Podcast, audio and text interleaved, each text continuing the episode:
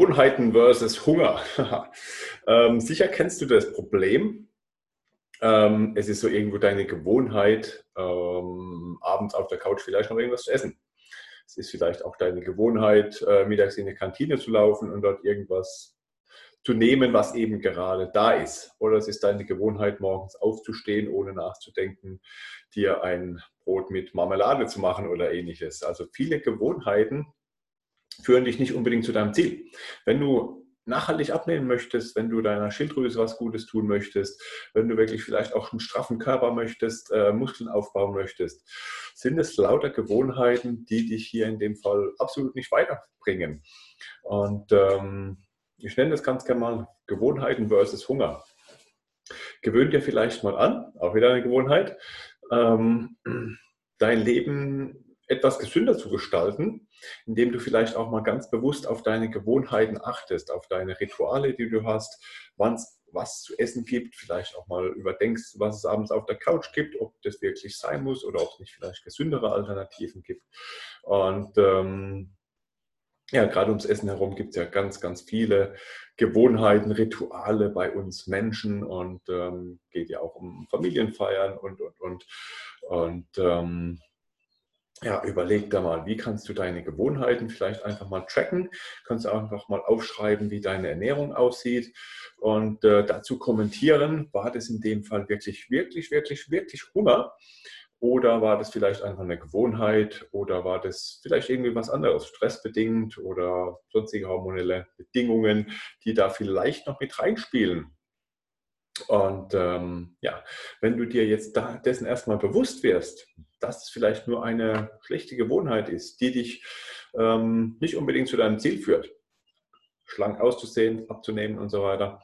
Und dann kannst du ja vielleicht mal überlegen, wie du diese Gewohnheit durch eine bessere Gewohnheit ersetzen kannst oder vielleicht auch ganz abschaffen kannst, wenn es vielleicht wirklich so die, die Süßigkeiten auf der Couch abends sind, die ja eigentlich niemand braucht. Vielleicht hilft da eine, eine Handvoll Nüsse irgendwie hinzustellen auf den Tisch oder beim Frühstück. Ähm, kannst du dir vielleicht einfach mal eine Zeit nehmen und mal ein paar neue Dinge auszuprobieren und ähm, dir einfach selbst mal überlegen, welche gesunden Alternativen es gibt und was du zu deiner Gewohnheit machen möchtest und kannst, um äh, dein Ziel zu erreichen. Weil du bist letztendlich auch nur die Summe der Gewohnheiten, deine Gesundheit genauso. Deine Gesundheit ist eine Summe der Gewohnheiten.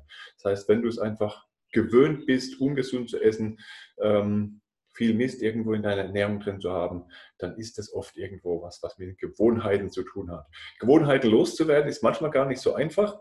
Äh, du kennst sicher den inneren Schweinehund, ja? so nach drei, vier Tagen heißt dann, hm, nee, ich mag doch lieber das andere, das ist sehr unbequem. Psychologisch ist es ja dann äh, erstmal was Neues, was der Körper nicht mag. Er fühlt sich erstmal in seiner Komfortzone wohl.